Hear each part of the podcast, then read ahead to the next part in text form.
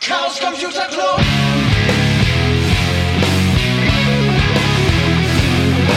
If you want things to get better, you're going to have to stand for something.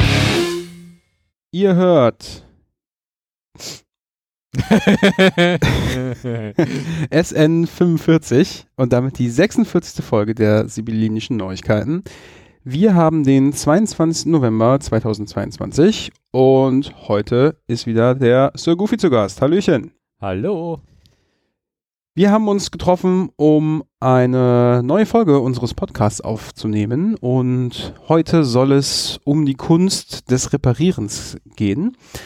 Wer unserem Twitter-Feed folgt oder auch den letzten Beitrag auf der Homepage äh, gesehen hat, der sollte festgestellt haben, dass in den letzten Wochen und Monaten, seitdem der Chaos-Treff wieder stattfinden kann, die, die Kunst des Reparierens äh, sich so ein bisschen, tja, vielleicht so zu so einem kleinen Hobbysport entwickelt hat, denn der ein oder andere ähm, brachte jetzt so in den letzten Tagen kaputte Geräte mit. Und bis jetzt haben wir eine ganz gute Rate vorzuweisen. Wir konnten alles reparieren. Aber wir haben uns ja hier lange nicht gehört. Erzähl doch mal, was du den ganzen Sommer so gemacht hast. Ja, ich war im Sommer vor allem lange im Urlaub auf der MCH, auf dem großen Sommercamp in den Niederlanden, zusammen mit äh, dreieinhalbtausend anderen Hackern. Und äh, da haben wir ein äh, schönes Sommercamp erlebt. Ganz viele nette Leute, neue Leute getroffen, ähm, gebastelt, gehackt, Vorträge gehört, ähm, Post gespielt und äh, ja, was man sonst so alles auf äh, einem Sommercamp äh, tut. Wie lange warst du da und wie viel Kilogramm Post musstest du hinterher zu einem Briefkasten bringen? Ich war, weiß ich nicht, wie lange ich da war. Das Camp geht, glaube ich, fünf Tage und dann waren wir minus vier da. Also, ja, ich glaube zehn Tage oder sowas. Okay, Also- also hast du klassisch noch ein bisschen beim Auf- und Abbau geholfen. Genau, Auf- und Abbau mitgeholfen. In der Orga war ich dabei, habe den Infodesk äh, äh, mitorganisiert, ähm, Post organisiert, ähm, einen ganzen Kofferraum, umgeklammte Rückbank, an Postsachen hingefahren und auch wieder zurückgefahren, weil tatsächlich internationale Postkarten von Deutschland aus verschicken ähm, auch nach Holland günstiger ist als in Holland eine lokale Postkarte. Ähm, dann haben wir das halt so gemacht und äh, dann haben wir, ja, ganzes, äh, äh, ganz viel Spaß gehabt. Hast du schon bei YouTube ein äh, Lifehack-Video ver veröffentlicht zum Thema, wie kann man äh, Geld beim Versenden von Postkarten sparen? Ja, es, es macht da tatsächlich gar nichts aus. Das war sogar irgendwie einen Cent teurer, aber 5 Cent ist shit egal. Also wirklich, also es war wirklich so von, ich hatte kurz geguckt und war so von erstaunt, wie teuer das war und äh, dann braucht man es auch nicht machen. Ähm, vor allem, wenn du ja vorher holländische Postmarken kaufst und die dann übrig bleiben, was machst du denn damit? Du hast ja keine Ahnung, wie viele Briefmarken du da wirklich brauchst. Ja, ich verstehe. So rum ist äh, eindeutig cleverer. Ja, während du auf der MCH warst, habe ich mich so, während du dort aufgeräumt hast, auf den Weg nach Luxemburg gemacht, denn da war auch ein äh, Hackercamp, ähm, so mit, oh, ich würde mal sagen, knapp 100 Leuten. Einige sind auch von der MCH äh, direkt dort weiter Genau. durchgefahren und ja, wir waren dann da, zumindest hier mit unserer äh, Chaos-Pod-Gruppe, ja, ich weiß nicht, wir waren so fünf Leute mit den ähm, Hackerinnen und Hackern aus Münster, so ein Wuppertal, würde ich sagen, so eine Gruppe von 15 Leuten, wir waren da vier Tage, das war auch ziemlich schön. Und ja, das übliche Gebastel, kleine Lötprojekte, die am Ende des Tages leuchten. Und ich bin ein bisschen durch die Gegend gezogen und äh, habe via Street Complete ähm, dort die Welt ein bisschen besser gemacht. Ja, Dudelange ist jetzt nicht perfekt, aber es gibt zumindest an dem Ort, wo das Camp selber stattfindet, also man kann vielleicht noch ein paar Sträucher irgendwie eintragen, aber auch so die etwas größeren Gewächse sind jetzt alle da mit ihrer äh, Artbezeichnung ähm, mehr oder weniger korrekt. Ja, als, Biologie, als, als Biologielehrer passt das natürlich genau richtig. Und wir haben tatsächlich auch Post von, von der MCH direkt zu Hexwing geschickt, zusammen mit einem kleinen ähm, Postoffice, das äh, dann ja dort aufgebaut wurde und dann konnte man halt auch Postkarten auf der Hexogen verschicken und äh, das wurde auch alles zugestellt.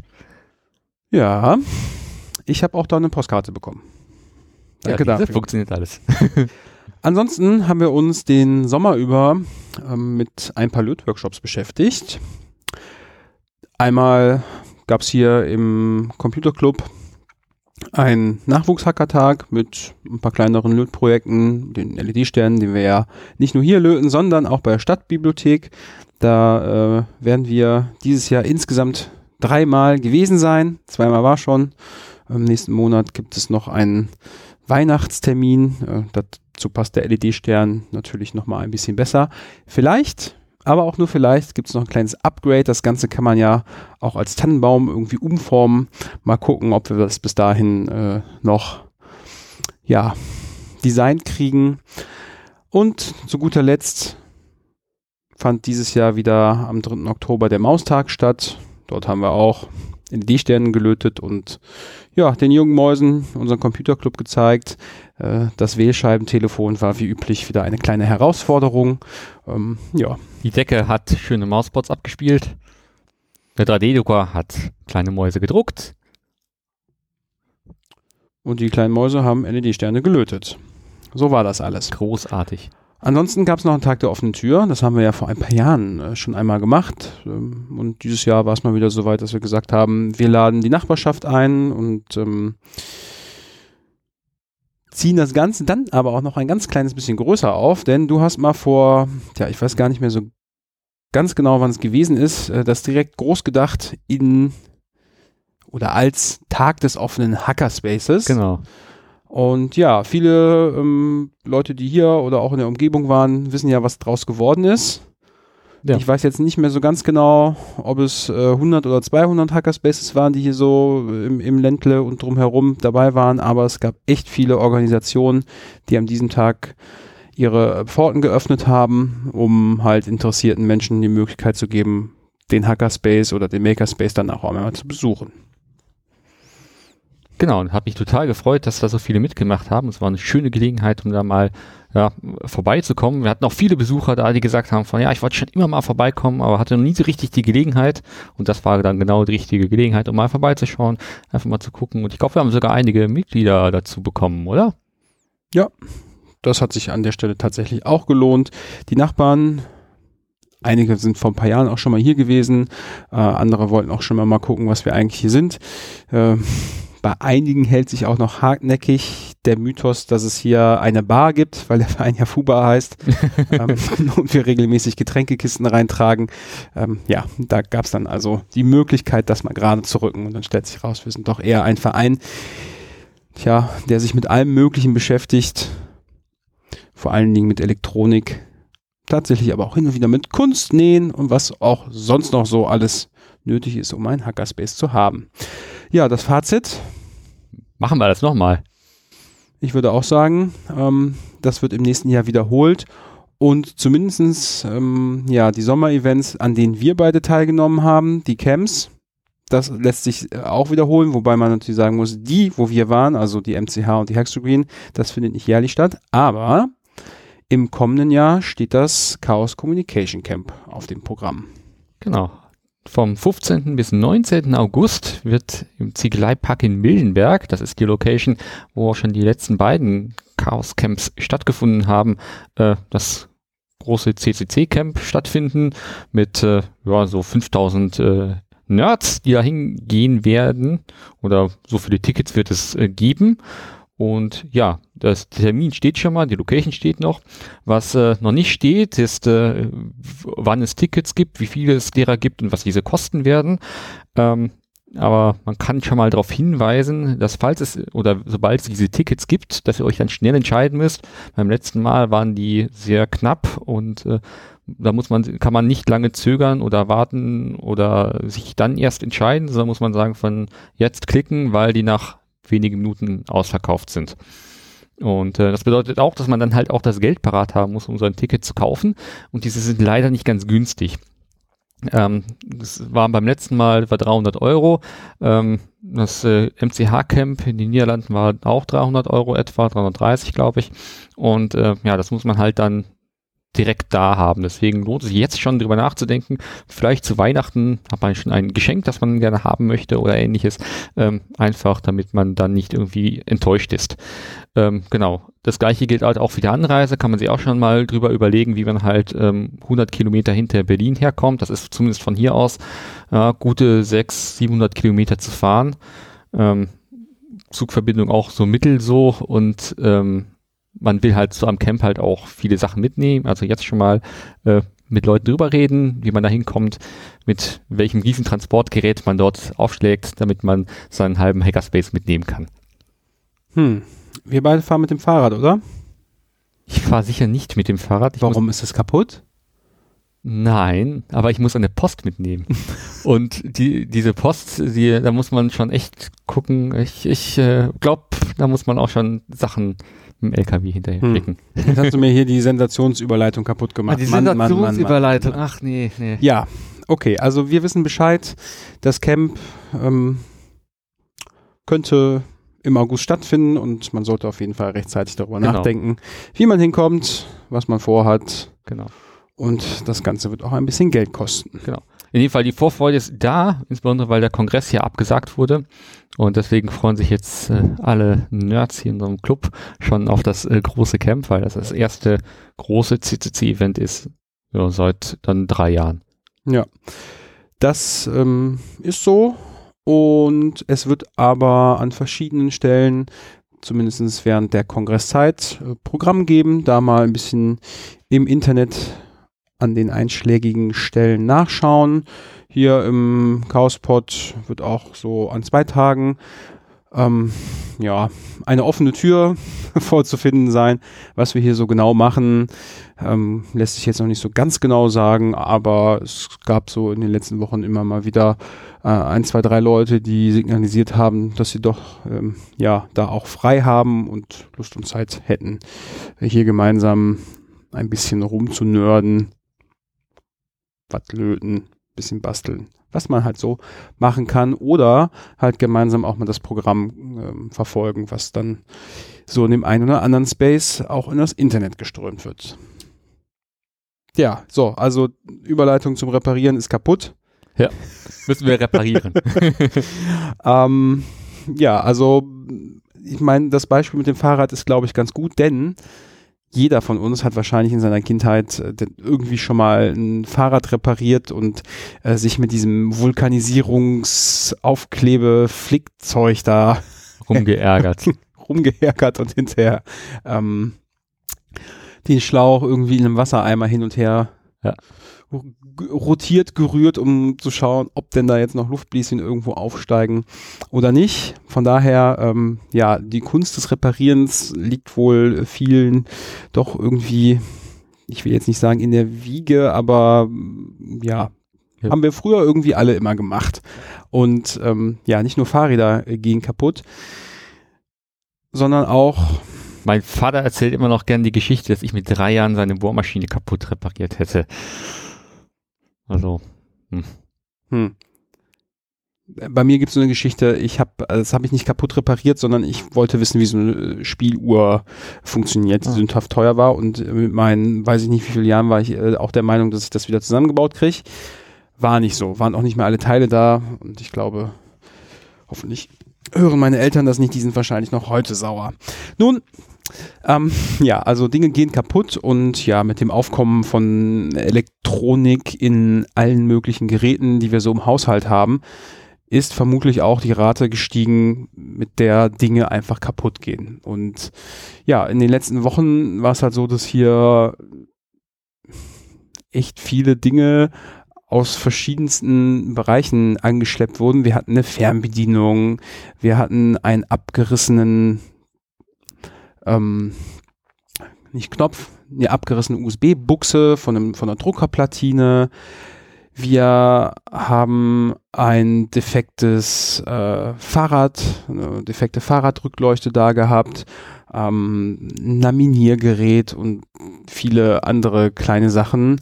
Ähm, zum Beispiel auch so aus der Home-Automatisationsecke äh, so Funkfernschalter, die man mit unter einem Lichtschalter einbaut. Ähm, ja, so diese Geräte sind dann hier. Ähm, wir beide sind ja jetzt auch nicht die einzigen, die regelmäßig sich mit Elektronik beschäftigen. Also findet man eigentlich immer jemanden, der vielleicht sogar schon den gleichen Fehler mal hatte oder zumindest mit einem guten Ratschlag weiterhelfen kann. Aber jetzt könnte es ja mal sein, dass man äh, zu Hause sitzt und ja, irgendwas ist kaputt gegangen und gerade überhaupt gar keine Ahnung hat oder vielleicht selber auch äh, noch nie groß Dinge repariert hat und sich denkt, kann ich das eigentlich? Was würdest du da sagen, wäre so die allgemeine Vorgehensweise? Ja, also das erste, was ich tun würde, ist gucken, ob das Ding noch Garantie hat und wenn ja, was das für eine Garantie ist. Beispiel, äh, letzte Woche kam ein Kollege zu mir ins Büro und meinte so von hier, mein Akku vom Notebook ist kaputt, was sollte ich denn da tun? Und meinte so von ja, dann guck mal, ob das äh, an der Software liegt und äh, wenn nicht, dann guck doch mal bei deinem Hersteller deines Notebooks nach, äh, weil da gibt es teilweise, dass man die mit Vor-Ort-Garantie hat. Und da kommt jemand zu dir rausgefahren und repariert dir das auf deinem Küchentisch oder wo immer das du repariert haben möchtest. Und das ist natürlich dann sehr komfortabel, bevor man dann selber irgendwas kaputt macht oder so, äh, vorher einmal zu checken, was man da tun muss. Und insbesondere mit Support-Service ist das natürlich sehr viel cooler, als wenn man das irgendwie wegschicken muss und dann vielleicht, ja, erst sehr viel später zurückbekommt. Aber ja, wenn man dann feststellt, so von Mist, keine Garantie mehr oder äh, ich habe damit schon herumgespielt und es gibt es gibt keine Garantie mehr oder ist abgelaufen oder ähnliches, ja, muss man selber gucken und erstmal gucken, was da überhaupt das genaue Fehlerbild ist. Also was tut's denn da nicht? Ähm, dann kann man das Gerät aufmachen. Das ist meistens schon das Allerschwierigste, weil ja, die Geräte, die haben halt häufig aus optischen Gründen nicht mehr so viel Schrauben und äh, irgendwelche Clipse, die man dann vorsichtig aufklipsen muss.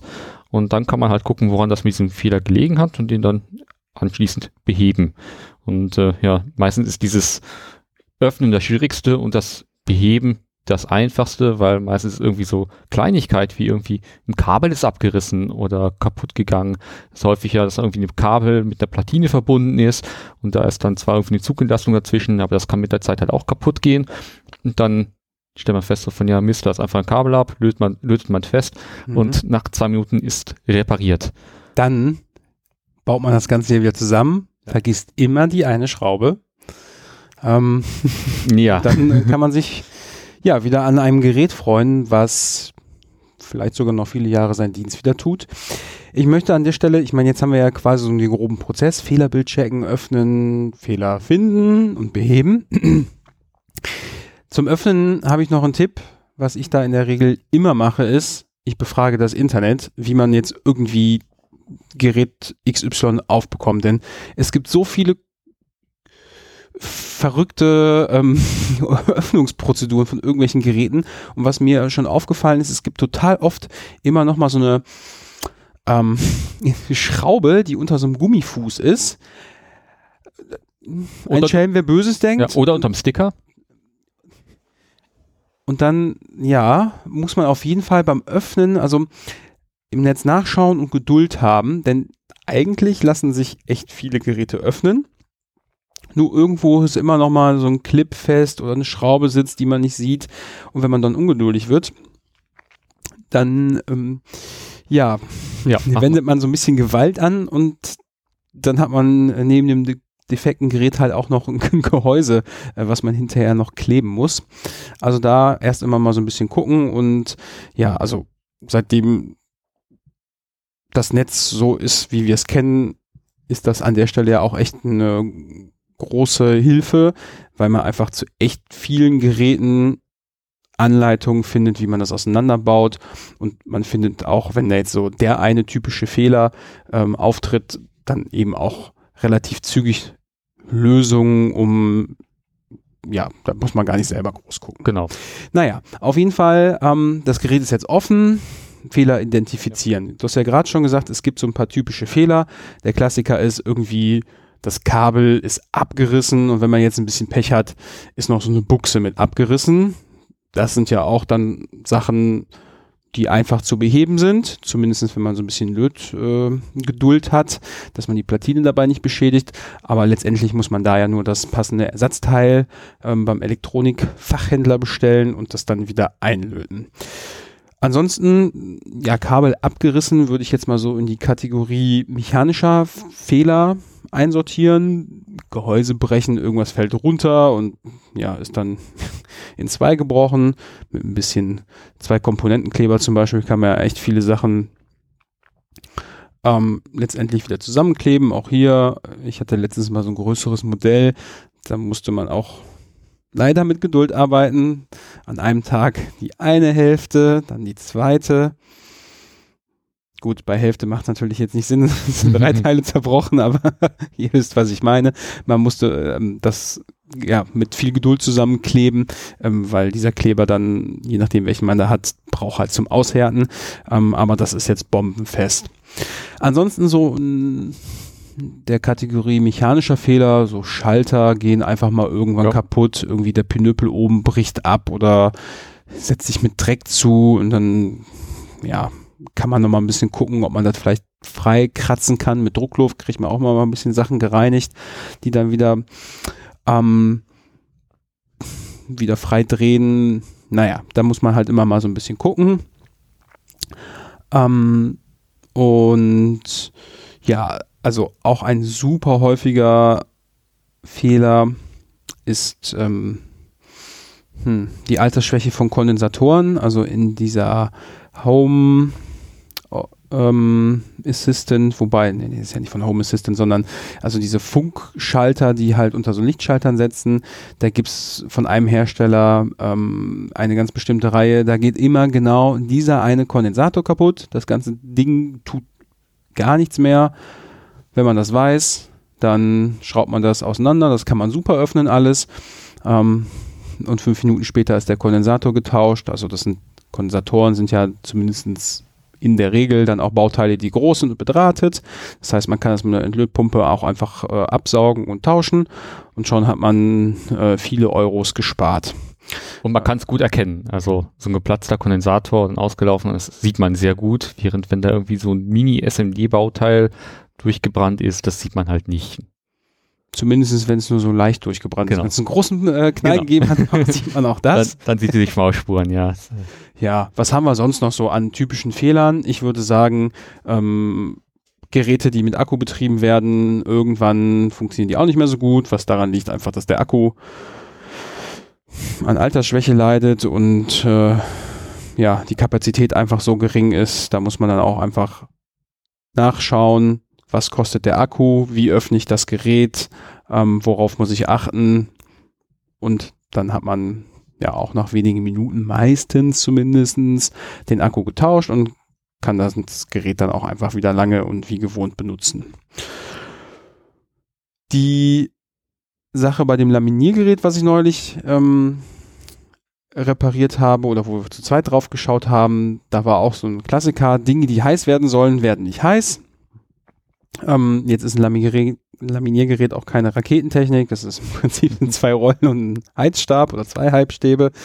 Ähm, ja, also man sah, ähm, die Elektronik ist in der Lage, die, also die Elektronik, das war, da war, war keine Elektronik, aber äh, die Räder drehten sich, aber die beiden Heizstäbe wurden nicht heiß. So, da ist so der, der Klassiker, man misst da erstmal die, den Widerstand, der Widerstand äh, war irgendwie mehrere Millionen Ohm und ja, nach dem Ohmschen Gesetz fließt dann auch bei 230 Volt oder wie auch immer, wie hoch die Spannung ist. Da muss man irgendwie ein bisschen aufpassen bei, bei dem, was man da so tut.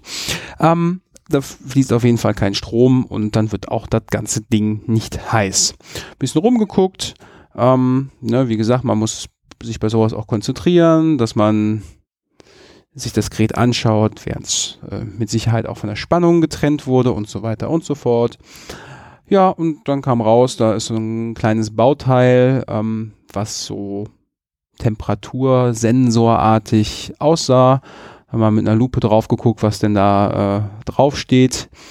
Und nach zwei Minuten Suchmaschine der Wahl bedienen, war dann klar, das ist gar kein Temperatursensor, sondern das ist im Prinzip ein Bimetallstreifen, der bei einer gewissen Temperatur sich halt aufbiegt und somit ähm, äh, die, die Heizspule trennt und dann steht da so ein kleiner Regelkreis, ist bestimmt falsch. Steuerung, aber das ist ja nicht so schlimm hier. Wir kriegen eh, keine, eh nie Kommentare wie bei anderen Podcasts, von daher kann man auch einfach hier mal Regelkreis sagen, ähm, der dann die Temperatur da auf einem gewissen Level hält, so dass diese Plastikscheiben da halt dann zusammenschmelzen. Ja, das Bauteil hat äh, ganze 90 Cent gekostet, konnte man nachkaufen, äh, ordentlich verpressen. Und dann hatte man wieder ein funktionsfähiges Gerät, mit dem man dann wieder schön Papier einlaminieren kann. Ja, so war das. Zumindest bei diesen typischen Fehlern. Genau, also wir halten fest, Probleme sind häufig oder in der Regel gut zu lösen, einfach weil man halt ja, Teile hat, die meistens so mechanische Komponenten haben, wie Schalter, Kabel, Bimetall, Streifen und ähnliches. Das sind halt Sachen, die halt mit der Zeit ein bisschen verschleißen oder schneller kaputt gehen. Ähm, und das lässt sich natürlich gut lösen. Hm, und äh, ganz häufig braucht man halt auch gar keine Ersatzteile jetzt. Ja, wahlweise mal 90 Cent Ersatzteil, aber sonst braucht man, wenn das Kabel abgerissen ist oder ähnliches, deshalb braucht man halt kein Ersatzteil, ein bisschen Kleber vielleicht, ähm, Kondensator geplatzt. Das Schöne ist, sind Standardbauteile, davon haben wir sehr viele im Keller liegen. Die kann man auch dann einfach äh, verwenden. Und äh, ja, das ist halt wirklich dann ja, eine dankbare Aufgabe, solche Sachen dann zu reparieren, weil man dann am Ende sagt von, ja, jetzt habe ich mir gespart, ein neues Gerät zu kaufen, das dann halt dann 200 Euro gekostet hätte oder ähnliches. Ja, was man äh, braucht, ist anständiges Werkzeug. Genau. Ja, also ein Schraubendreher-Set ähm, mit verschiedenen Größen ist sinnvoll. Dann äh, die Plektrons als zum Aufhebeln, genau. man die Gehäuse nicht äh, verletzt. Kann man kaufen, heißt häufig so Handy-Reparaturset und kriegt man dann auch im Euroshop für sehr, sehr wenig Geld. Also man braucht wirklich halt nur so ein Set an dünnen Plastikspateln, die man da reinstecken muss. Für das Handy braucht man das halt, um dann hinten das Gehäuse abzuhebeln, damit man halt das Handygehäuse nicht beschädigt. Und damit geht das halt dann super gut. Ja, so ein paar Reinigungsmittel sind sicherlich nicht schlecht, je nachdem, ne, wenn man Platinen ähm, belötet, macht es in der Regel auch Sinn, dass man die Platine so ein bisschen reinigt und von den Rückständen äh, befreit, bevor man dann halt die neuen Bauteile einlötet. Genau. Ja, und also das war es eigentlich schon. Größeres Werkzeug ist zumindest bei den Geräten, die wir so in den letzten Wochen hier repariert haben, nicht nötig. Das ist natürlich auch ganz nett, dass wir das alles haben. Ähm, das ist natürlich hier einfach der große Vorteil äh, des Hackerspaces beziehungsweise unserer Elektronikwerkstatt genau. im Keller. Dort ist halt erstens ein großes Bauteilmagazin, wo wir so Standardsachen haben.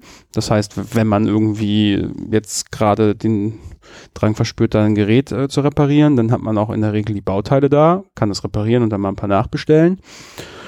Und wir haben sogar auch so ein paar exotischere Sachen da, wo ähm, ja, die man jetzt vielleicht nicht in der Schublade rumliegen hat. Genau gute Lötstation, äh, eine SMD äh, Heißlötstation, äh, wir haben eine Endlötstation und äh, ja, Isopropanol haben wir auch zum Saubermachen und äh, Kontaktspray und Leiterplattenreiniger und alles, was das Herz so begehrt. Tipp hier noch, Isopropanol, ganz tolles Zeug. Ähm, ist halt so Reinigungsalkohol, kennt ihr jetzt äh, vom Desinfizieren. Und wenn man das halt als 99-prozentige äh, Lösung hat, dann kann man da ganz toll mit alle möglichen Geräte sauber machen, einfach weil es halt Plastik nicht angreift.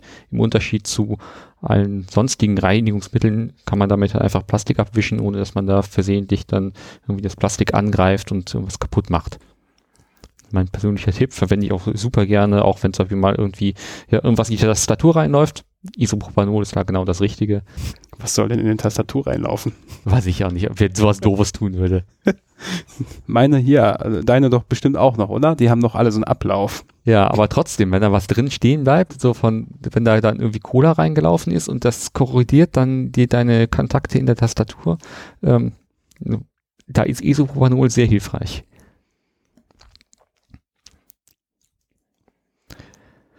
Nun, jetzt tritt auch hin und wieder mal der Fall auf.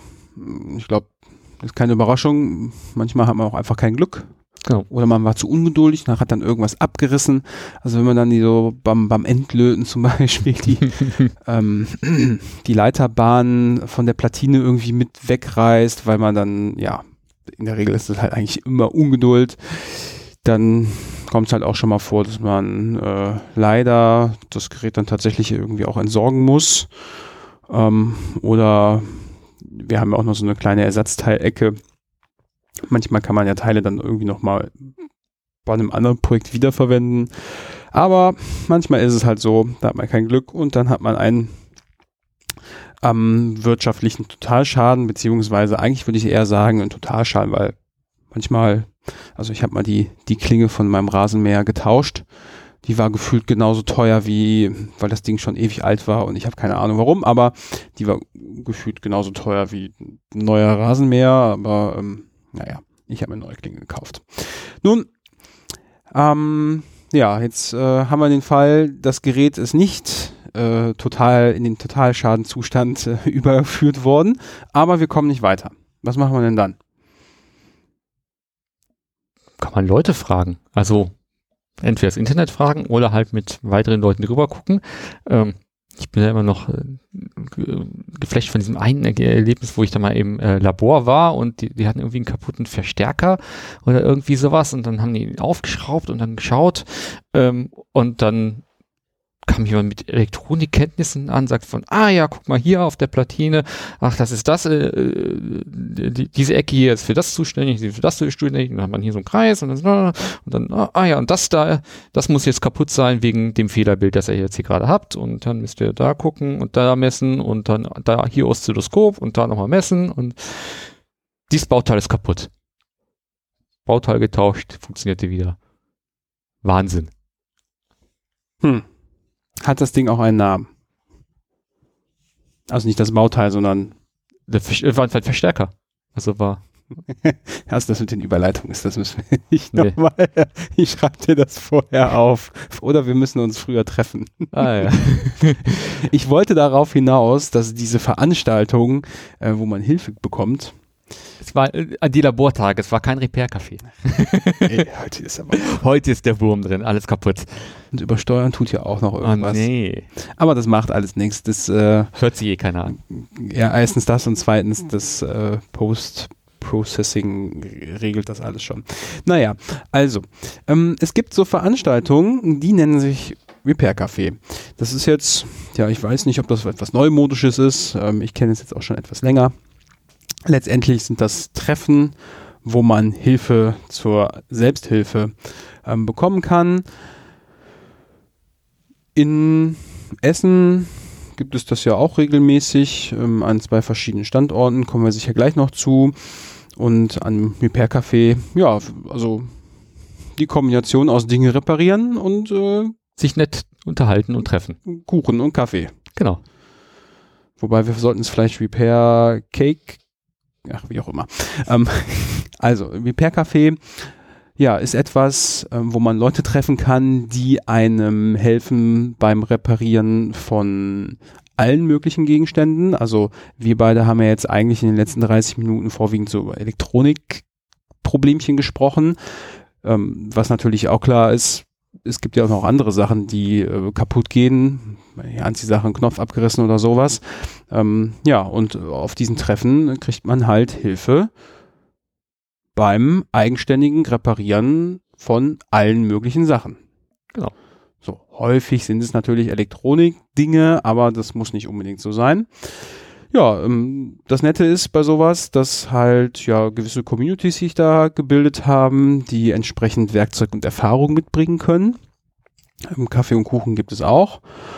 Und mit genug äh, Zeit kriegt man dann dort die Dinge repariert, beziehungsweise eigentlich kriegt man nur die Anleitung dazu, wie man das selber reparieren kann. Genau. Denn bei dem Repair Café äh, steht ja vor allen Dingen im Vordergrund, dass man ja sein Wissen teilt, damit die Leute, die dorthin kommen mit defekten Dingen, ermächtigt werden, eigenständig Dinge zu reparieren. Denn was wir auch hier äh, hin und wieder mitbekommen, ist, dass sich jemand selbst nicht zutraut, das Gehäuse aufzuschrauben, das eine kleine Kabel wieder anzulöten das Gehäuse zuzuschrauben und sich daran zu freuen, dass die Maus dann jetzt wieder funktioniert. Ich persönlich kann schon verstehen, dass wenn man, äh, dass man ja auch so vor 230 Volt den nötigen Respekt hat, äh, keine Sache, aber es gibt auch e-, echt viele Beispiele, ähm, wo vielleicht sogar gar keine äh, Spannung mit im Spiel ist, wo der eine oder andere sich nicht vorstellen kann, das selbstständig zu reparieren.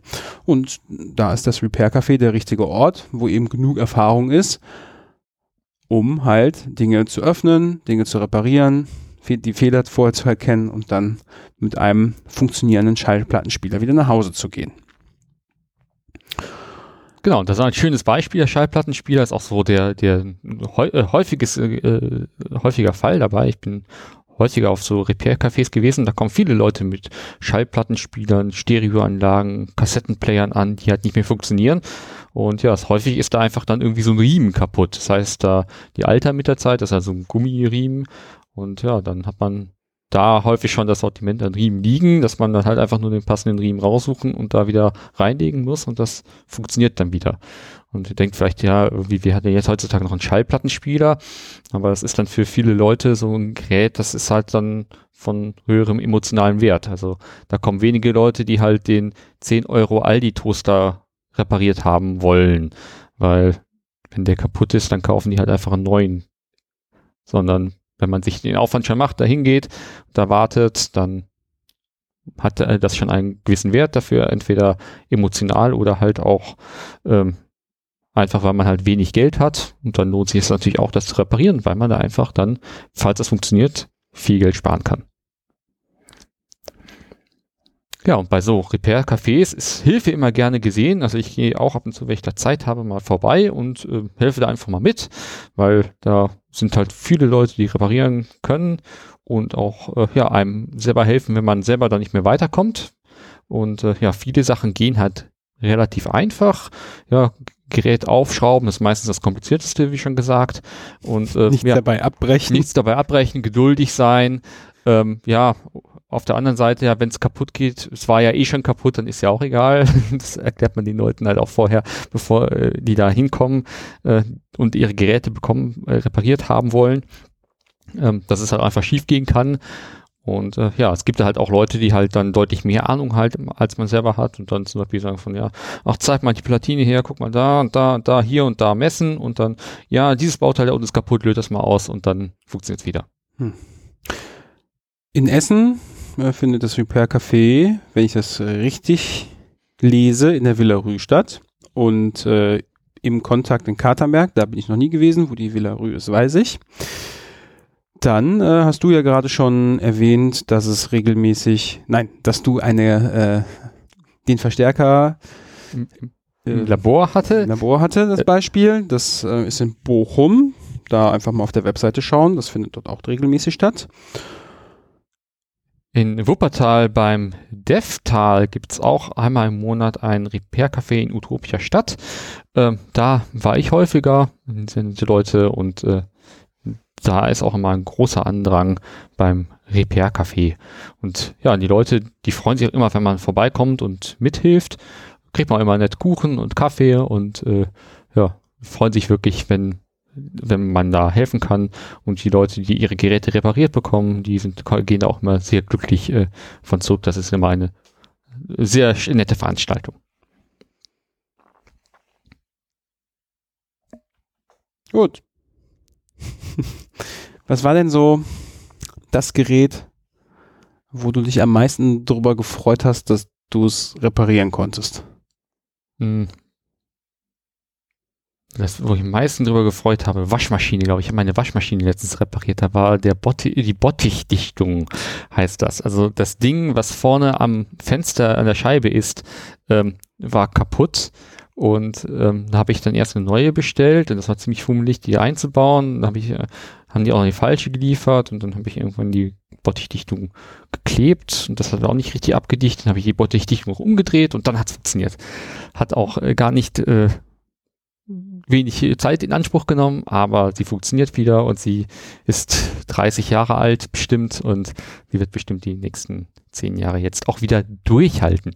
Ist auch nicht das erste Mal, dass ich sie repariert habe, aber ist in dem Fall cool, weil umso länger so ein Gerät hält, umso äh, besser natürlich auch für die Umwelt, weil ja klar kann ich mir jetzt eine neue Waschmaschine kaufen, die dann zehn Jahre hält, aber ob die neue, die ich mir jetzt kaufe, 30 Jahre hält, weiß ich nicht. Und dann lohnt sich in dem Fall das alte Gerät äh, so lange wie möglich weiter zu nutzen. Bei mir ist es auch die Waschmaschine, weil das gute Stück, ähm, ja, das hörte sich alles irgendwie nicht mehr so ganz gut an beim Waschen. Und klar, so ein Waschmaschinchen kostet auch äh, den einen oder anderen Euro, selbst wenn man es reparieren lässt. Aber ich war so happy, dass ich das Ding reparieren konnte, weil ich es dann nicht aus dem Keller raustragen musste. Und ja, da war auch so die Klassiker, das, äh, was wir gerade schon besprochen haben. Das Schwierigste war das Ding aufzukriegen, äh, bis ich auch mal irgendwann rausgefunden hatte, durch Anleitung gucken und sowas, äh, wie man quasi die Frontplatte abnimmt. Ähm, das hat schon ein bisschen gedauert, Mhm. aber ja, da muss man auch dann ja die Baudichtung abmachen, da irgendwie reingreifen und von innen da auf so einen Pin drücken und sowas. Ähm, also das Öffnen war das Schwierigste. Äh, und dann habe ich gesehen, dass, und das war wieder so eine Sache, die sehr offensichtlich war. Äh, diese Waschmaschine besitzt eine Umwälzpumpe, äh, die halt während des Waschens das äh, Wasser mit der Lauge umwälzt. Und das Rohr, was, oder der kleine Schlauch, der von dieser Pumpe oben in den Bottich wieder führt, das Ding war einfach zugesetzt. Hm. So, und deswegen, ne, dann war irgendwie auch direkt klar, warum sich die Waschmaschine so anhört. Das war halt so eine Kreiselpumpe, die dann halt Wasser versucht da reinzudrücken, was nicht geht. Und dann hört sich das halt auch so an. Kenne ich noch vom Aquarium früher. Da war das auch so, wenn da mal irgendwas, äh, kleine Steinchen irgendwie drin steckte.